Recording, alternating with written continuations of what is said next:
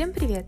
Вы слушаете подкаст You Can, шоу о студентах и молодых профессионалах, которые делятся своими историями, инсайтами и советами. Они смогли поверить в себя и сделать шаг вперед. Смогли они, сможешь и ты. И я его ведущая Айдана Асалбекова. Сегодня в гостях Антон Маргунов, выпускник НИШ Талдыкорган, победитель международных олимпиад по химии, студент MIT и основатель образовательной платформы Beyond Curriculum. Мы поговорили о том, чему учит процесс подготовки к олимпиадам, о различии портфолио extracurricular американских и иностранных студентов и почему университетские курсы в последние годы значительно упрощаются. Также Антон поделился, о чем он писал в своем Common Up эссе и рассказал, как появилась идея создания Beyond Curriculum. Эпизод получился очень интересным, и я сама подчеркнула для себя много новых инсайтов. Привет, Антон! Спасибо большое, что ты сегодня здесь с нами. Мой самый первый вопрос. А что должен знать о себе человек, который впервые с тобой знакомится? Ой, слушай, ну, какой-то сложный вопрос для самого начала. Даже не знаю. А, ну, я, меня зовут Антон. Я занимаюсь химией в основном и образованием. То есть вот два каких-то направления – в которых у меня есть наибольший интерес. Наверное, вот так. Насколько я знаю, химия сыграла очень а, определяющую роль в твоей жизни. И с чего начался этот интерес к науке? Да, действительно. Ну, вообще у меня был какой-то определенный интерес к наукам еще с самого детства. Возможно, даже с... Ну, это было точно в детстве в виде того, что я читал какие-то энциклопедии и так далее – Потом, когда в седьмом классе появилась, появилась химия как предмет, мне чисто было интересно а, его изучать, потому что это было что-то новое, это ну, совершенно какая-то, какой-то другой, там, не знаю, а, метод описывания окружающего мира, там, какие-то, какой-то новый язык с этой периодической таблицей. Но при этом, а, в основном, поскольку тогда изучалась неорганическая химия, и у меня как-то не особо, ну, у меня этот энтузиазм быстро, довольно быстро пропал, я не сильно далеко на нем уехал. А потом в девятом классе я, там, долгая история, конечно, но, короче, я просто узнал о существовании таких разделов, как электрохимия, термодинамика, кинетика и вот такие вот разделы я узнал о существовании. Я, я узнал, что химия может описывать феномены в этих направлениях, мне это очень понравилось внезапно оказалось, что химия – это не только про неорганические реакции или какие-то, не знаю, смеси, растворы. И вот, вот этот а, интерес, он опять разогрелся во мне, и я продолжил изучать химию. И в целом, как бы, здесь, наверное, смесь того, что сам по себе предмет прекрасный, и а, просто интереса к тому, как работает мир вокруг нас. Потому что химия – это такая, как золотая середина между и физикой, и биологией, например, потому что физика, она изучает на прямо крайне фундаментальном уровне, там, допустим, на атомном или субатомном, а биология изучает на очень таком, скажем, высоком уровне, что на уровне клеток и так далее. А химия, она пытается их обеих соединять, так или иначе. Она выступает такой связью между ними, и тем она и интересна. Классно. Очень интересно. И углубляя свои знания, а, знания в химии, а, ты побеждаешь на республиканских олимпиадах, а, на международных олимпиадах по химии, Менделеевской олимпиаде и многих других. Э, я бы хотела узнать, какие key takeaways ты извлек с опыта подготовки, участия и побед на различных олимпиадах? Вообще, наверное, одни такие из самых главных вещей, которые которым человек учится во время подготовки к Олимпиадам, это вот э, навыки, там, не знаю, самодисциплины, э, тайм-менеджмента и так далее. В принципе, я потому что, когда ездил, я ездил на ту же самую республиканскую Олимпиаду три раза, ездил в, в девятом классе, в десятом и в одиннадцатом. В девятом классе я съездил, и я занял э, 22 или 23 место. Короче, это даже не бронзовая медаль, это там, одна из похвальных грамот, которые выдаются. А буквально в следующем же году, в десятом, я приехал и занял абсолютно первое место. И перед этим, в принципе, когда я ехал, ну, когда я изучал химию, изучал теорию, там, там была физическая химия, органическая химия и так далее. Я просто себе задавал вопрос. Ну вот, например, кто-то же может получать первое место, да, ну, например, почему я не могу, да, то есть в чем разница? Я этой разницы никакой не видел. Ну, никакой разницы в принципе нет. Если они могут там решить все эти задачи, то почему я не могу решить все эти задачи? И вот с, так, с таким подходом я действительно съездил на Олимпиаду в 10 классе, и уже оказывается, что э, решал задачи получше, чем другие. То есть это вот один такой момент, что, в принципе, если ты э, хочешь чего-то, скажем, добиться, если ты будешь к этому э, стремиться, ты будешь дисциплинированным там, ты будешь приближаться все ближе и ближе через какой-то упорный труд, то ты можешь прекрасно этого достичь. И в этом, в принципе, и прелесть Олимпиад, именно предметных, в том, что они, в принципе, не требуют ничего, кроме, там, не знаю, тетрадки, ручки и учебника. Если мы сравним с теми же проектными Олимпиадами, например, которые тоже очень э, интересные, очень полезные, они, они в чем-то даже гораздо ближе к настоящей науке, чем предметные Олимпиады. Но, тем не менее, то, что ты можешь делать в, проект, в своем проекте, оно сильно ограничено оно, оно, оно не то, что сильно ограничено, оно в принципе напрямую зависит от а, того оборудования, которое есть у тебя, или от твоего доступа к разному оборудованию. А здесь нет, здесь тебе достаточно просто учебник, тетрадку и, а, и ручку. Ты можешь этим заниматься хоть за партой, хоть за столом, хоть пока где-то сидишь, хоть где-то, там, не знаю, даже на полу сядь с учебником и тетрадкой, то же самое. Это вот такой универсальный способ. А как бы ты описал роль наставника в этом процессе? Как ты говоришь, нужна только вот тетрадка, ручка, решать задачи. А вот э, если у ребят нет э, возможности обучаться у хороших преподавателей, у сильных преподавателей, что бы ты им посоветовал?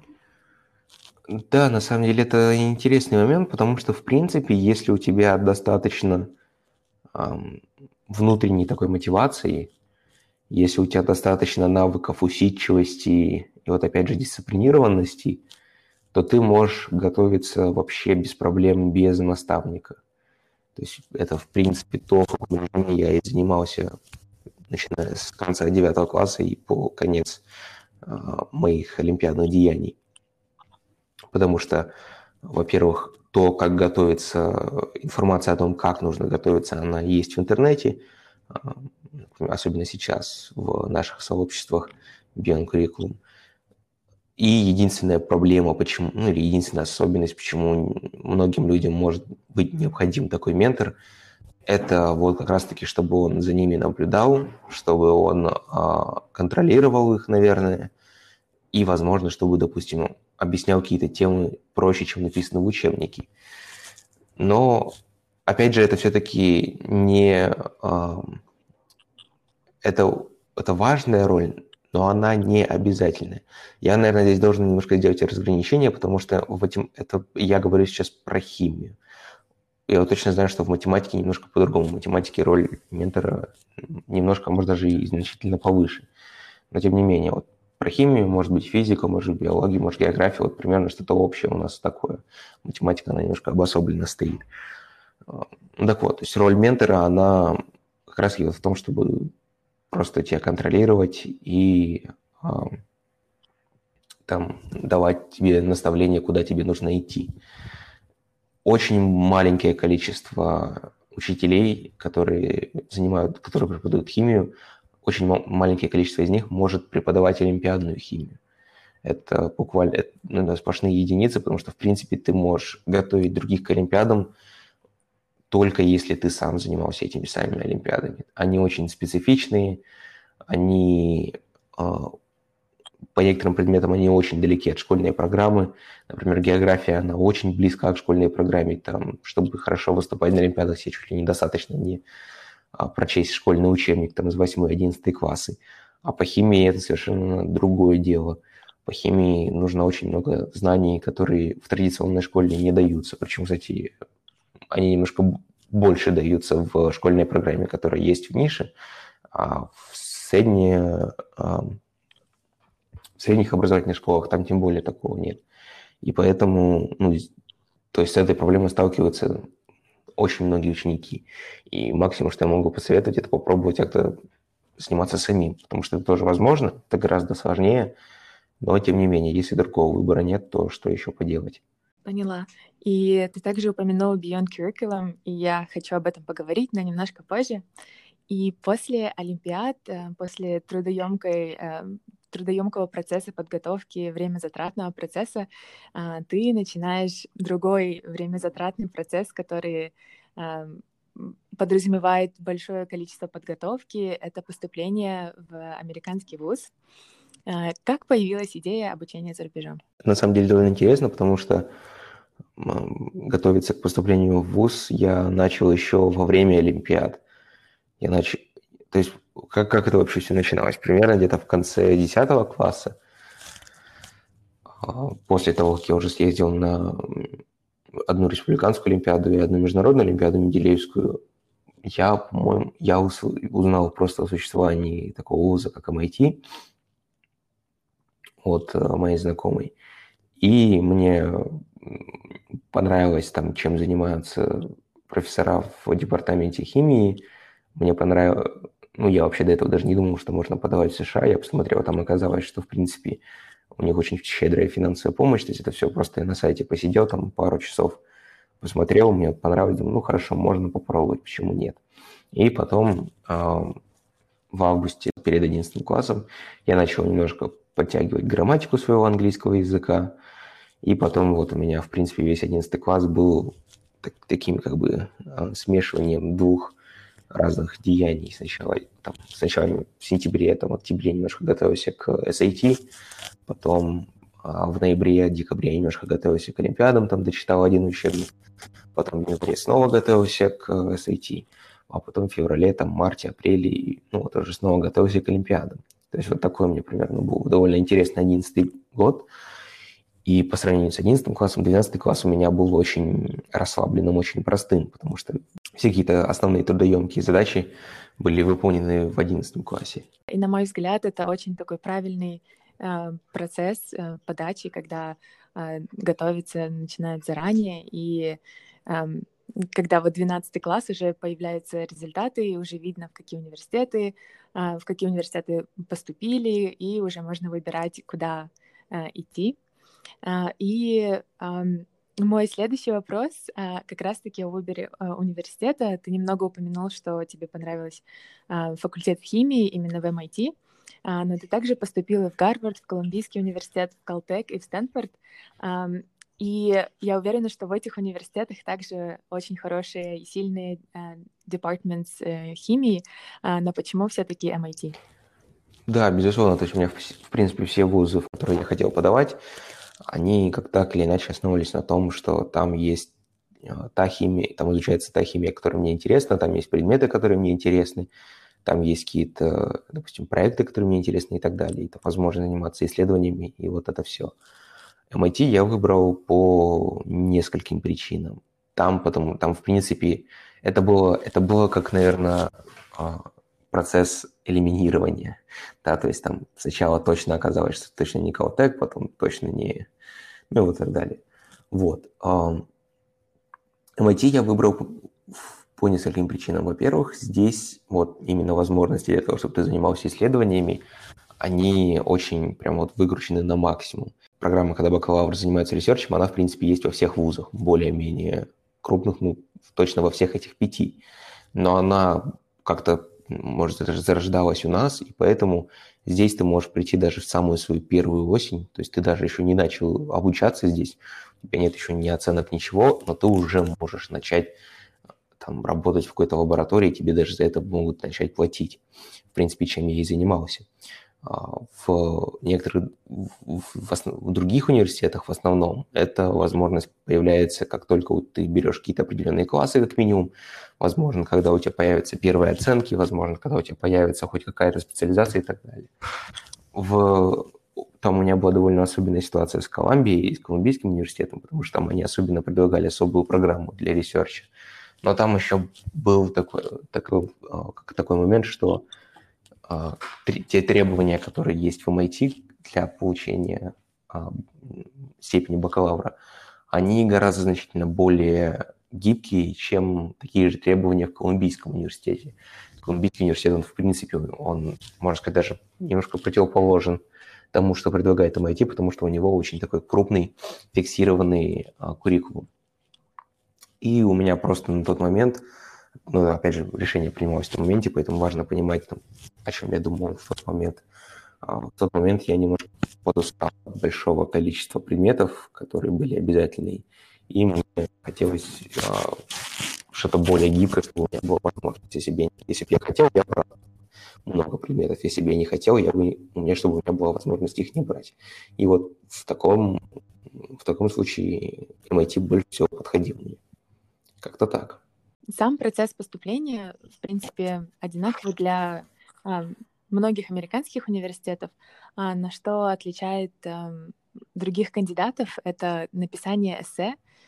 И я об этом тоже часто говорю у себя в Инстаграме. И мне было очень интересно узнать, о чем же ты написал в своем Common App эссе, что все эти университеты заинтересовались в твоей кандидатуре. У меня на самом деле не было чего-то сверхъестественного в этом Common App эссе в плане выбора темы. То есть тема там была ну, абсолютно, в принципе, банальная, можно сказать. Потому что я так или иначе писал про а, путешествия я в ходе Олимпиад был в разных странах, то есть как минимум это была Россия, Грузия и Таиланд, а еще Япония, кстати, довольно интересно. Но это не совсем Олимпиад, то есть ну, это, это связано с Олимпиадами напрямую, потому что я туда поехал а, в как бы, в составе делегации от Казахстана, но это ну, не на Олимпиаду, немножко другая там деятельность была. И я писал о том, как, э, скажем, что я извлекал для себя из этих путешествий, из того, когда я видел там разную культуру, например, культура Грузии или культура Японии или вот такое. И, ну, в принципе, как бы эта тема, она очень простая, она не новая и так далее.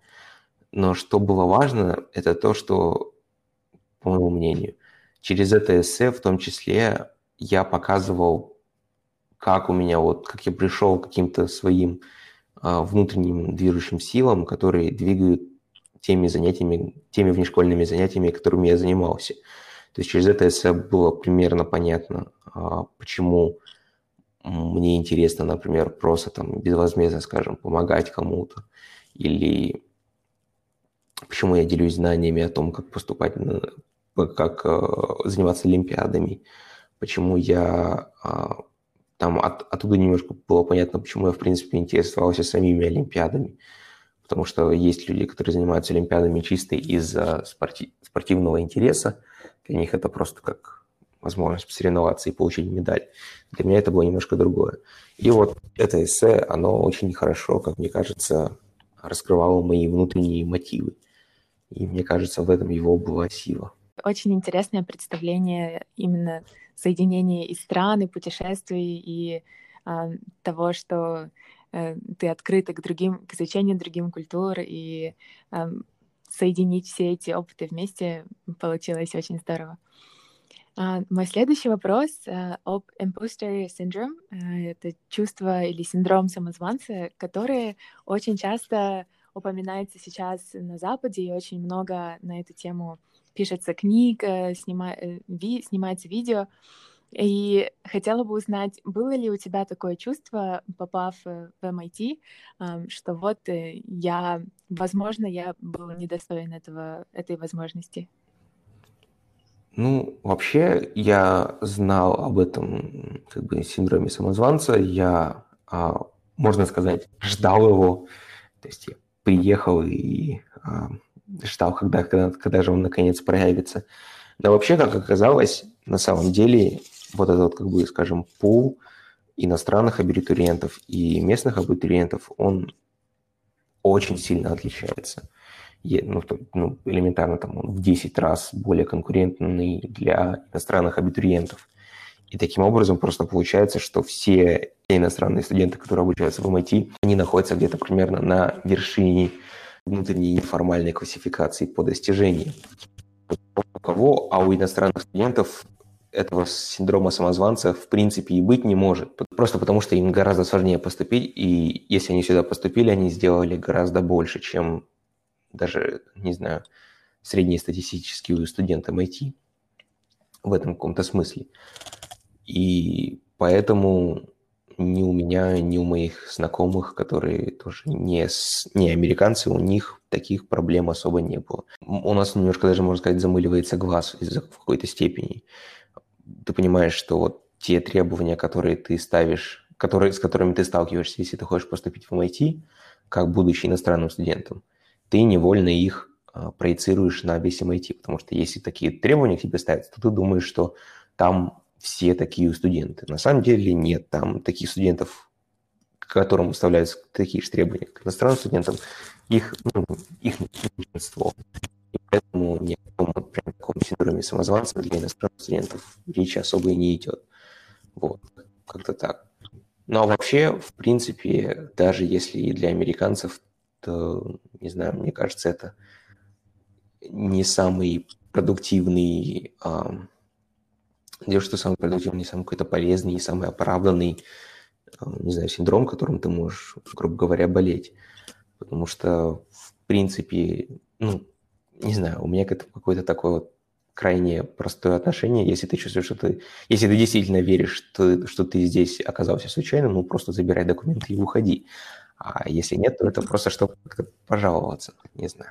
Да, я согласна, что процесс поступления для иностранных студентов намного э, непонятнее, и э, то есть в американских э, школах э, про SAT уже начинают говорить э, с, там с э, восьмого класса, возможно, еще в middle school, э, и то есть как бы у них это как данное, что к этому надо готовиться и подавать дальше. Э, когда, как у нас, э, эти знания о том, что необходимы специальные стандартные экзамены для поступления в Америку, об этих э, экзаменах мы узнаем чуть позже. Там даже не только информационный барьер, там еще сам барьер потому, что ожидается от твоих внешкольных занятий.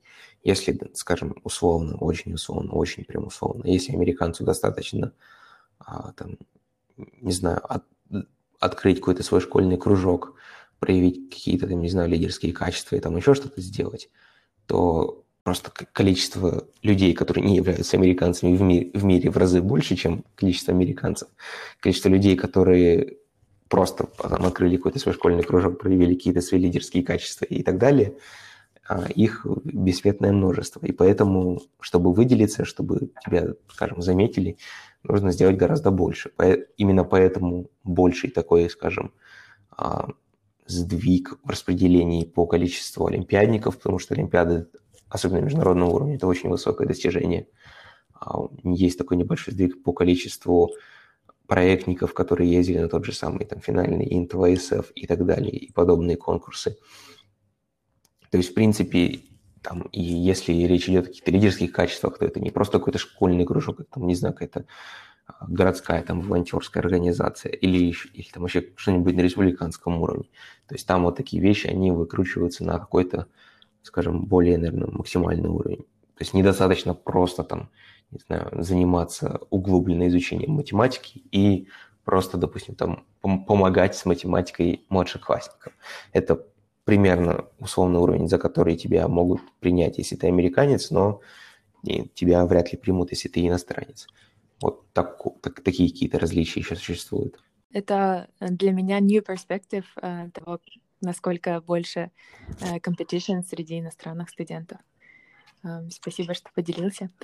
Uh, что стало самым непривычным или неожиданным э, в MIT или в целом в Америке, академически или социально, когда э, ты туда поехал на учебу?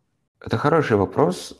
В принципе, у меня не было каких-то прям таких неожиданных открытий, наверное, потому что я более-менее понимал, что я могу ожидать от Америки, я более-менее понимал, зачем я сюда еду некоторые люди приезжают в такие страны, там какие-нибудь европейские страны или в Америку на каких-то таких более сентиментальных основаниях, что вот, ух ты, Америка и так далее. И они очень часто сталкиваются с какими-то, возможно, разочарованиями или с какими-то, там, не знаю, неожиданностями и так далее. Вот. У меня такого особо не было, потому что, ну, в принципе, понимал, к чему можно готовиться. Вот что довольно, вот что необычно было, сейчас вот думаю, ну, наверное, это когда я приехал в свое общежитие, и там оказалось, что у нас, ну, я знал, что у нас на этаже живут а, и девочки, и мальчики, но у нас еще оказалось, что у нас общий туалет для девочек и мальчиков.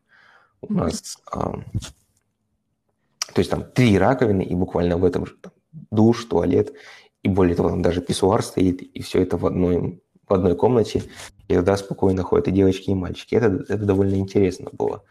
И, в принципе, сейчас, когда о таком, ну, рассказываешь об этом, не знаю, знакомым с Казахстана, они все, ну, более-менее так немножко как-то какой-то конфуз падает. Они, для них немножко это шокирующее. Я к этому, да, на самом деле, привык, потому что ну, и мальчики, и девочки в один туалет ходят как-то, это странно.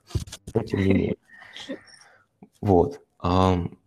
Потом, в принципе, я был очень сильно удивлен тому, сколько здесь каких-то, не знаю, бесплатных возможностей, которые тебе доступны просто потому, что ты, не знаю, студент MIT.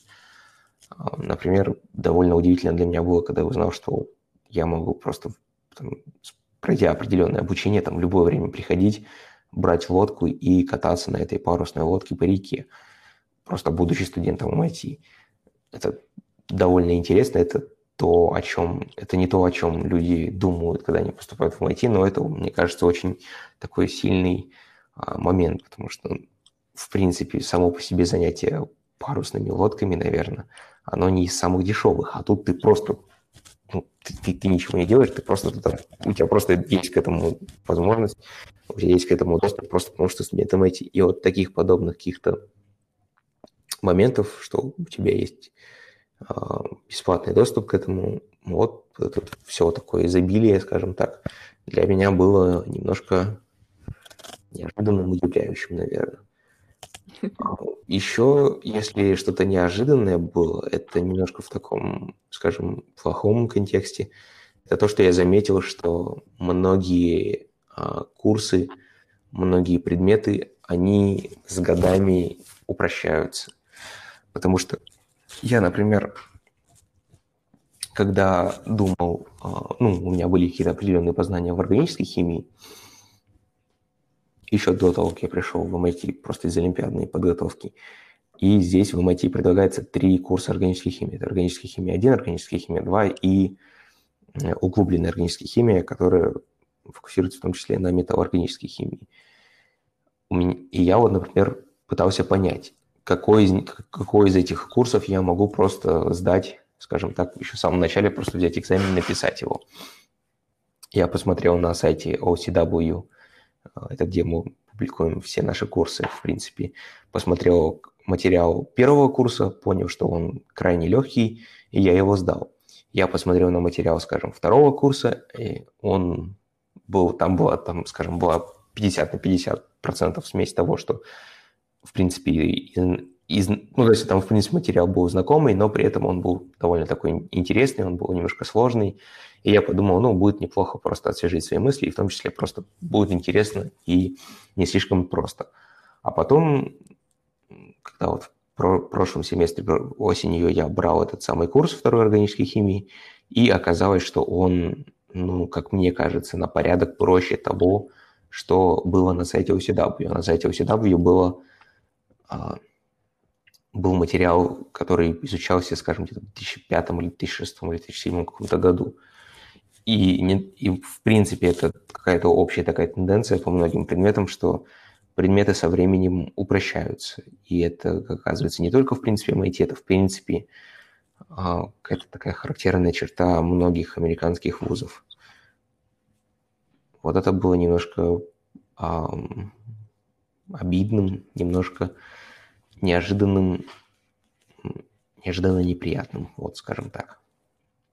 Да, а э, интересно, с чем связано то, что они упрощают курсы? Я не знаю точно, но я связываю вот это все с какой-то излишней либерализацией образования. Был довольно интересный разговор с одним из студентов, с которым мы обсуждали там определенный аспект образования, и он в один момент использовал такой аргумент, типа, я плачу здесь за образование, поэтому я ожидаю вот этого.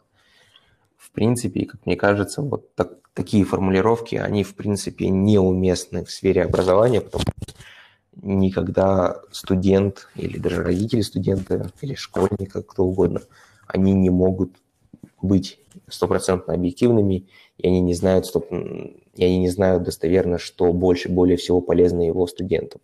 И поэтому, если здесь ты, например, а, будешь давать более сложные, а, скажем, курсы, ну или просто поддерживать предыдущий уровень сложности, а при этом происходят определенные сдвиги в обществе, то есть у нас даже просто даже элементарно в том, как люди пользуются интернетом в 2000, скажем, восьмом, десятом году, двенадцатом, даже тринадцатом, даже четырнадцатом году, и то, как они пользуются им сейчас, это очень между этими двумя, скажем, годами очень большая разница. Сейчас все примитивизируется, сейчас все упрощается до, а, скажем, просто одного мобильного приложения, основанного на ленте. Люди просто его скроллят и все. Если любые непримитивные формы для тех же веб-сайтов, веб-платформ, они уже гораздо сложнее для восприятия, для а, тех же самых детей, которые вроде как в технологии должны разбираться. И вот, в принципе, вот этот и, в принципе, идет такое смещение от активного обучения к какому-то более пассивному. Люди просто хотят там, просто послушать какие-то, просто послушать лекции, просто посмотреть лекции и так далее. Вот в таком ключе. Все меньше и меньше хотят применять какие-то активные навыки мышления. И поэтому, и при этом ВУЗ не может просто выходить и говорить, ну, а нам все равно, что вы, грубо говоря, разленились, мы вот будем продолжать держать эту планку, потому что в определенной степени учитывается голос ученика, голос ученических каких-то групп, ученических лидеров, и у них очень часто вот такие, как бы, скажем, они могут, там, не знаю, сносить вот эти сложности к изучению предмета, к самым разным факторам. Например, просто приходит человек и говорит, типа, вот ваш предмет, вот этот предмет слишком сложный, а, потому что, например, не у всех студентов одинаковое социоэкономическое происхождение, грубо говоря, социоэкономический бэкграунд, и у кого-то в школе, допустим, подготовка была значительно хуже, чем у друг, кого-то другого.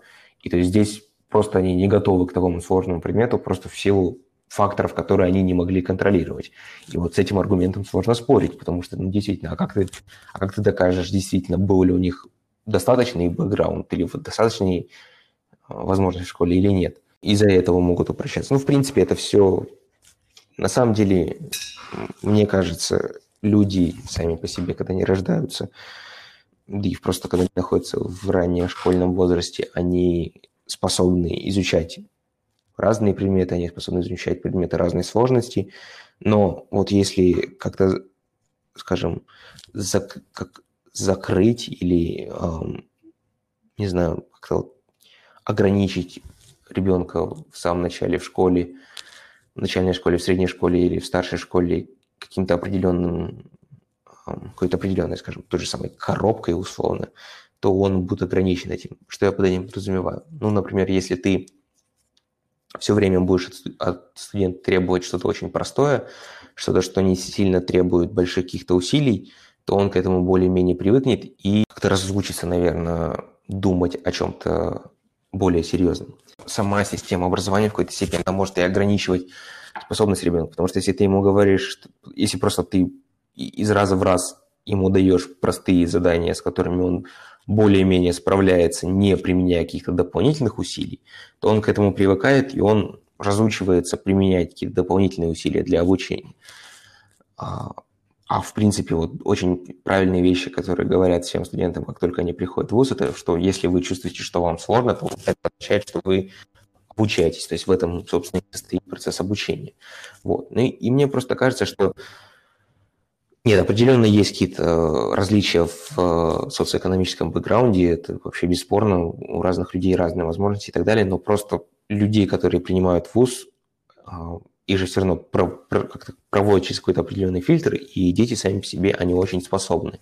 Я не знаю, что стало таким каким-то поворотным ключом, а то больше и больше предметов начинают держать э, как-то больше централизироваться, возможно, на знаниях, которые нужны напрямую для сдачи экзаменов в некоторых факультетах. Это прям непростительно присутствует, что да. меньше дается заданий, которые чисто вот просто вот подумать, побольше посидеть, подумать и так далее, потому что, ну, допустим, ты даешь какое-то задание, которое прям требует того, чтобы ты посидел, а, подумал над ним, а, что ты не сможешь сразу его решить, что тебе нужно там первый заход, потом отойти, там погулять, еще подумать и так далее.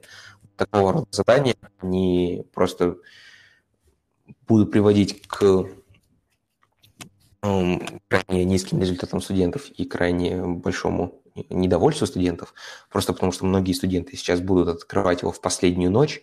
Понятное дело, что в последнюю ночь они не, не смогут ничего сделать, просто потому что оно требует больше времени и так далее.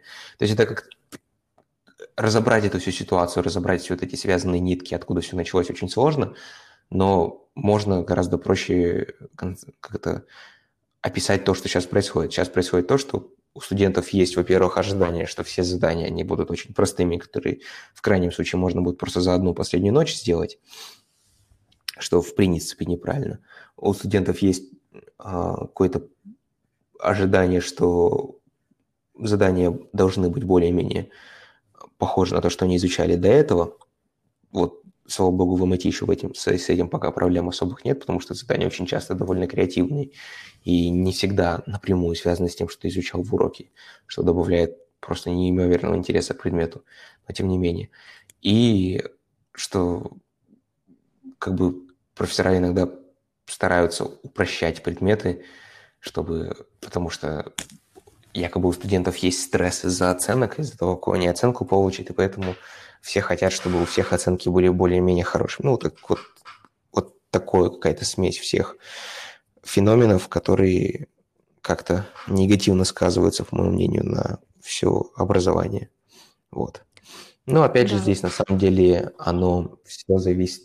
То есть здесь как бы опять же прелесть вуза в том, что сложность твоего, вообще сложности, с которыми ты сталкиваешься на пути, они напрямую зависят от тебя самого. Если ты хочешь, ты можешь пройти через все четыре года обучения, выполнив все требования, но при этом тебе будет, а, скажем, ну, более-менее как-то просто, ты не особо сильно тебе придется напрягаться. И все, ты прошел через MIT, ты не особо сильно напрягался, все окей. Но при этом, как бы, если ты хочешь, ты сам можешь брать там больше предметов, ты можешь брать более сложные предметы, которые не просто вводные, а какие-то дальше.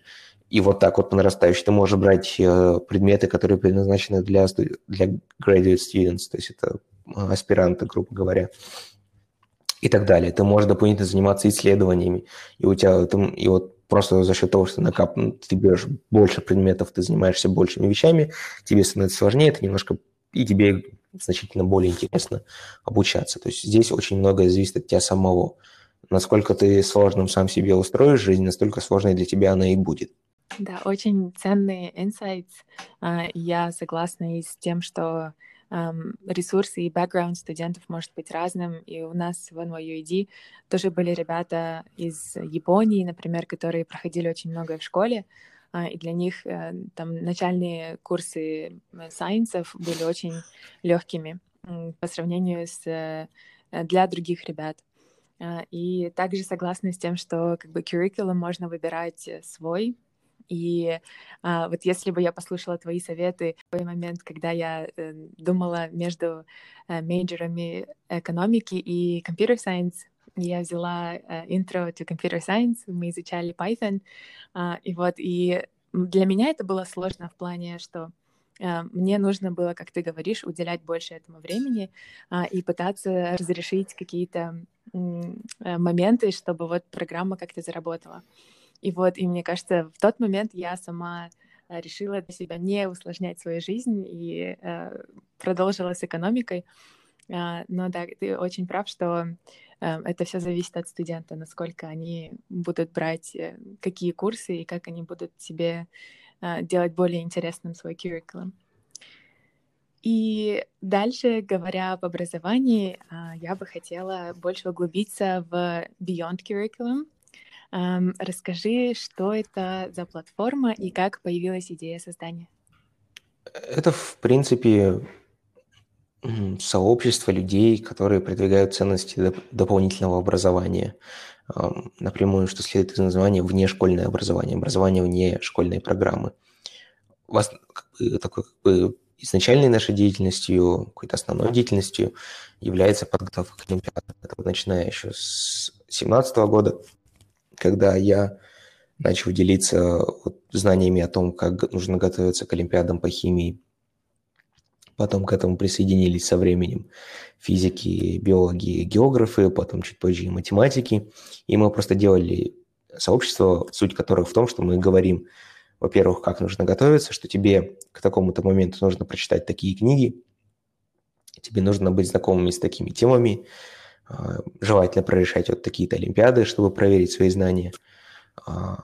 Помимо этого мы говорим, в каких именно учебниках лучше это читать, что, например, вот есть хороший учебник, вот этот, а вот этот учебник как, как, какой-то вообще ни туда ни рыба, ни мясо. И это вот первая основная деятельность, первая основная какая-то функция. Вторая функция – это то, что пока ты изучаешь какие-то темы или пока ты решаешь какие-то задачи, у тебя могут возникать вопросы, на которые тебе не сможет дать ответ э, твой школьный учитель по химии, если он сам не понимает в олимпиадной тематике и есть возможность у тебя задать вопрос кому-то из нас или просто, в принципе, всему сообществу, ты спрашиваешь, как решать эту задачу, или почему вот здесь вот что-то вот, что-то вот так и так далее. И мы тебе помогаем, мы объясним, мы тебе отвечаем на твой вопрос, ну или мы напрямую, как наша команда, или просто кто-то другой, кто эту тему понял. То есть это как такой как public source knowledge в какой-то степени. Это вот две какие-то основные функции. Третья функция, которая постепенно добавилась к этому, это то, что мы еще проводим свои онлайн-олимпиады, а, задача которых привлекать людей к этому движению, а, как-то показывать то, что, скажем, химия или биология или физика очень интересные дисциплины, которые далеко не ограничиваются тем, что изучается в школе, и они могут описывать там феномен, ну, в общем, на крайней Олимпиаде у нас была интересная задача по химии, задача, которая знакомила ученика с тем, с математической моделью, которая объясняет целесообразность того, что зимой дороги посыпают там, льдом, э, дороги посыпают солью. Лед посыпают солью, и лед, и лед плавит, и лед тает. Вот мы разбирали, как можно описать это математически, почему это происходит, ну, и вот там какая-то определенная химическая логика. И при этом у нас задачи центрируются не так, что ты приходишь и должен знать какую-то формулу. Мы тебе все необходимые формулы даем, тебе нужно просто как-то логически пройти через эти задачи.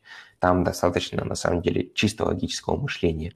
Никакого знания химии особого а, не требуется, потому что, опять же, мы пытаемся с помощью них как-то завлекать людей. И помимо этого, со временем к этому добавились а, какая-то научно-познавательная информационная деятельность.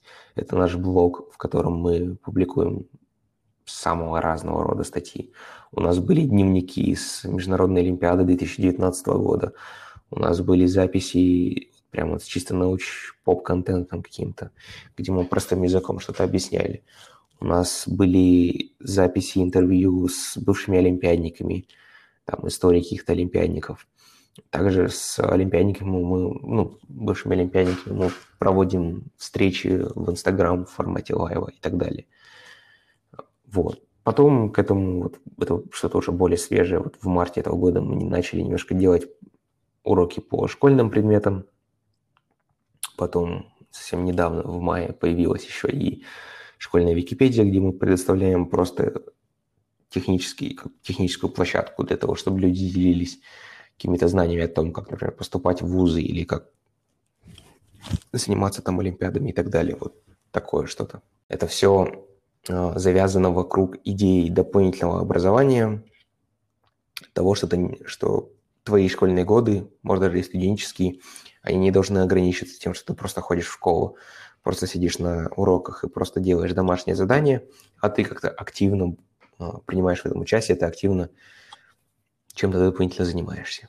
Это вся информация в бесплатном доступе от ПЯТ, поэтому э, у них больше не должно быть никаких отговорок, э, чтобы не пытаться получать дополнительные знания и пробовать себя в разных науках и понимать, что больше, э, что вызывает больше интерес. А какие у вас дальнейшие планы на развитие платформы? У нас а, есть несколько идей, а, которые мы, возможно, будем дальше продолжать развивать.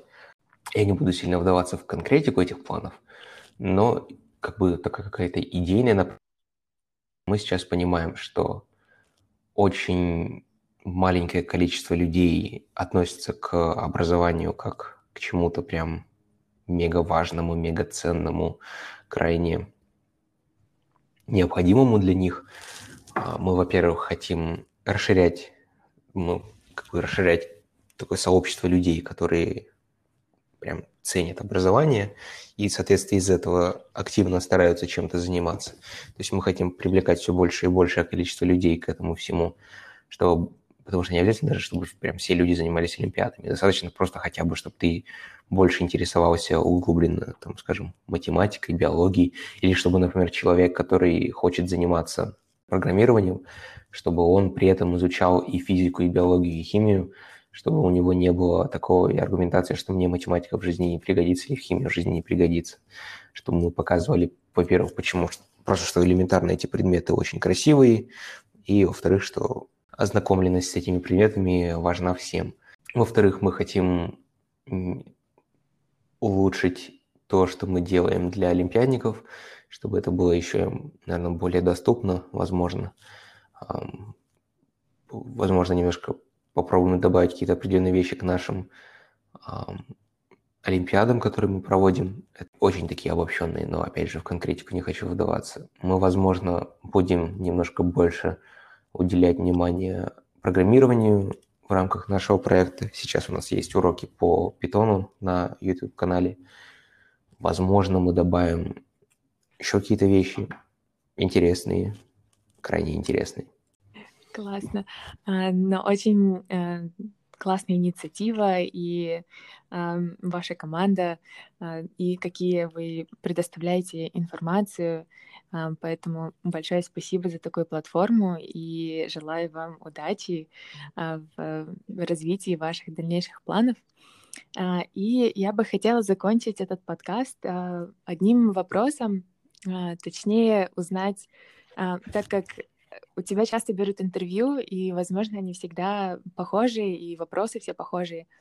И есть ли какой-то вопрос, который бы ты хотел, чтобы у тебя спросили?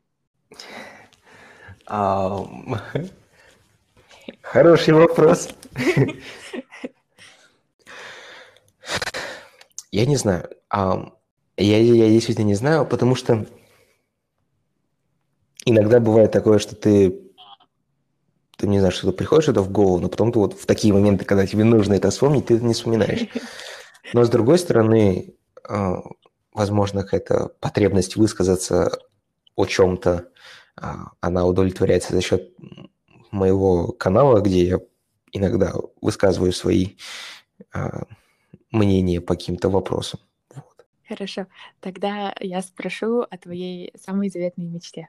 У меня нет какой-то прям такой заветной мечты. У меня нет...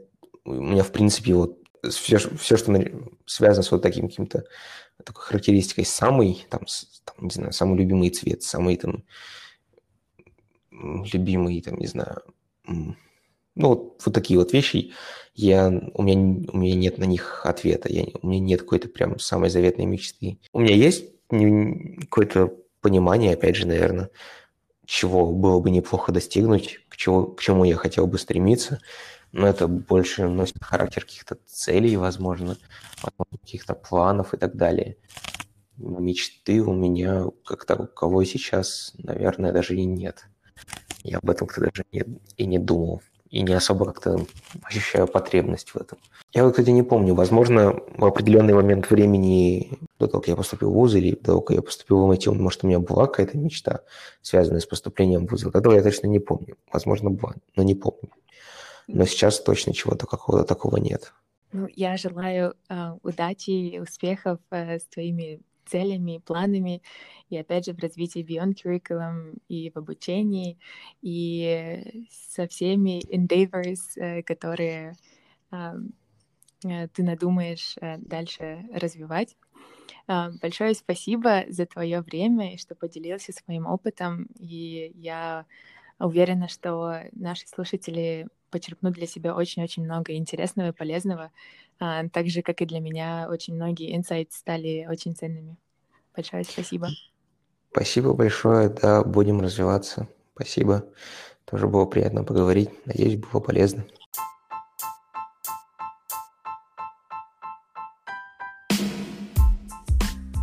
Надеюсь, вам понравился сегодняшний эпизод подкаста. Не забудьте подписаться, чтобы получать уведомления о каждом новом эпизоде. Если вы хотите оставить отзыв или порекомендовать следующего гостя, пишите в Инстаграм на aidana.asalbekova. До следующего эпизода!